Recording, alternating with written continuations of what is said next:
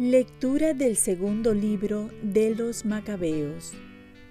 En aquellos días, a Eleazar, uno de los principales escribas, hombre de edad avanzada y semblante muy digno, le abrían la boca a la fuerza para que comiera carne de cerdo.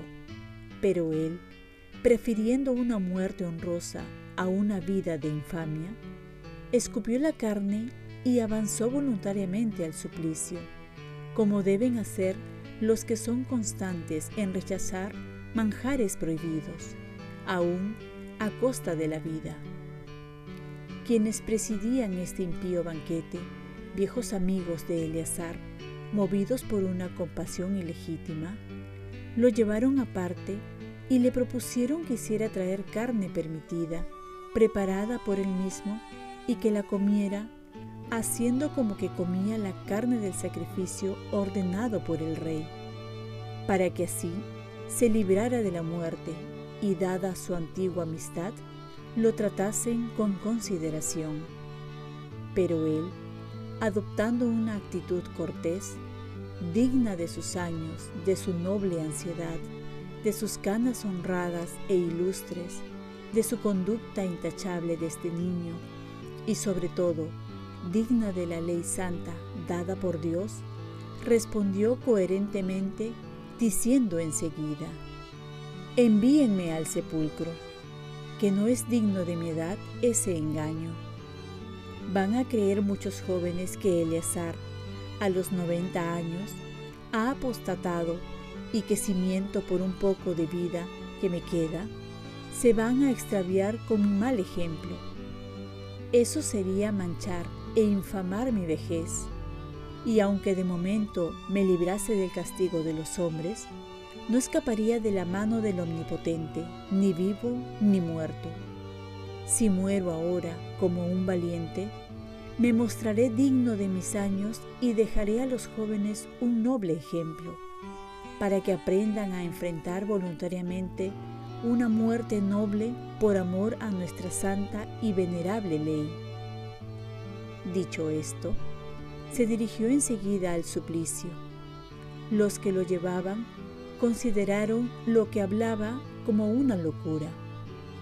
Cambiaron en crueldad la benevolencia que antes le habían demostrado. Pero él, a punto de morir a fuerza de golpes, dijo entre suspiros, Bien sabe el Señor que posee la santa sabiduría que pudiendo librarme de la muerte, aguanto en mi cuerpo los crueles dolores de la flagelación y los sufro con gusto en mi alma por temor de él. Así, terminó su vida dejando no solo a los jóvenes, sino a toda la nación un ejemplo memorable de heroísmo y de virtud. Palabra de Dios.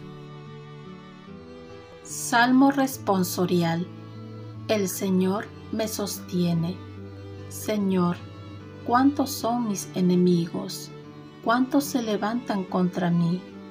¿Cuántos dicen de mí, ya no lo protege Dios? El Señor me sostiene. Pero tú, Señor, eres mi escudo y mi gloria. Tú mantienes alta mi cabeza si grito invocando al Señor, Él me escucha desde su monte santo. El Señor me sostiene. Puedo acostarme y dormir y despertar. El Señor me sostiene. No temeré al pueblo innumerable que acampa a mi alrededor. El Señor me sostiene. Lectura del Santo Evangelio según San Lucas. En aquel tiempo, Jesús entró a Jericó y atravesaba la ciudad. Vivía allí un hombre muy rico llamado Saqueo, jefe de los publicanos, que trataba de distinguir quién era Jesús, pero la gente se lo impedía porque era bajo de estatura. corrió más adelante y se subió a un sicomoro para verlo, porque tenía que pasar por allí.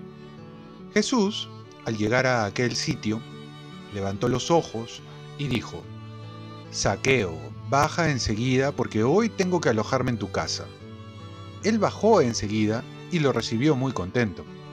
Al ver esto, todos murmuraban diciendo, ha entrado a hospedarse en casa de un pecador.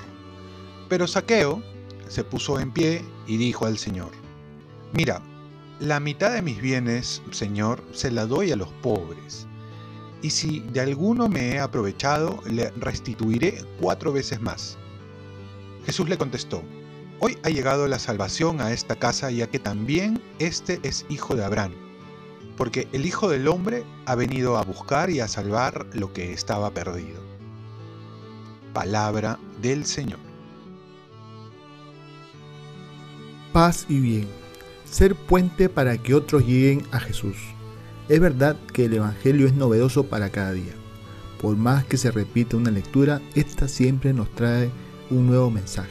Es como abrir un cofre y sacar diversos tesoros para diversas circunstancias. El Evangelio nos habla de saqueo, quizás muchas veces lo hemos leído, pero ahora les comparto una interpretación muy interesante que leí. Sucedía que Saqueo, que era jefe de publicanos, quería ver a Jesús. Ese deseo de saber que venía Jesús y pasaba por su casa no lo podía desperdiciar. Pero encontró un obstáculo entre tantos. Como dice la escritura, la gente se lo impedía ver. Además, era bajo estatura. Podía haberse quedado murmurando, renegando, indignado, pero no fue así. De inmediato vio un sicomoro, un árbol similar a la higuera, para subirse y poder ver a Jesús. Hasta ahí nos podemos detener. ¿Cuántos de nosotros también queremos ver a Jesús? Gracias a ese sicomoro, Saqueo pudo ver a Jesús. ¿No deberíamos ser nosotros también como ese sicomoro para que mucha gente pueda ver a Jesús? Estamos llamados a llevar a otros a Cristo, mostrándonos cercanos, accesibles, disponibles y facilitando el encuentro con Jesús. Necesitamos hombres y mujeres que sean referencias de la presencia de Jesús entre nosotros, ser puentes para que vayan a Jesús, ser esos sicomoros a la mano para llegar a ver a Jesús. Dice un autor, Saqueo reconoce el árbol como el espacio para ver a Jesús. La iglesia de hoy ha de ser señal y signo del Dios de la historia. Tenemos que llegar a ser una iglesia que nos lleva al encuentro con Jesús y también con el prójimo, con el necesitado, con el marginado, con los que están en la periferia, porque ahí está Jesús y ahí nos espera también para un encuentro gozoso y liberador. Y así como el personaje de Eleazar de la primera lectura, podremos decir en vísperas de nuestro llamado a la casa del Padre las palabras que él dijo, si muero ahora, como un valiente, me mostraré digno de mis años y dejaré a los jóvenes un noble ejemplo, para que aprendan a enfrentar voluntariamente una muerte noble por amor a nuestra santa y venerable ley. Morir de pie como los grandes hombres de la historia, habiendo cumplido nuestra misión. Oremos, Virgen María, ayúdame a ser también como aquellos que siempre están presentes para ayudarnos a ver a Jesús. Ofrezcamos nuestro día. Dios Padre nuestro, yo te ofrezco toda mi jornada en unión con el corazón de tu Hijo Jesucristo, que siga ofreciéndose a ti en la Eucaristía para la salvación del mundo. Que el Espíritu Santo sea mi guía y mi fuerza en este día para ser testigo de tu amor. Con María, la Madre del Señor y de la Iglesia, te pido por las intenciones del Papa. Con San José Obrero, te encomiendo mi trabajo y mis actividades de hoy para que se haga en mí tu voluntad. Y la bendición de Dios Todopoderoso, Padre, Hijo y Espíritu Santo, descienda sobre ti. Cuenta con mis oraciones y yo cuento con las tuyas. Que tengas un santo día.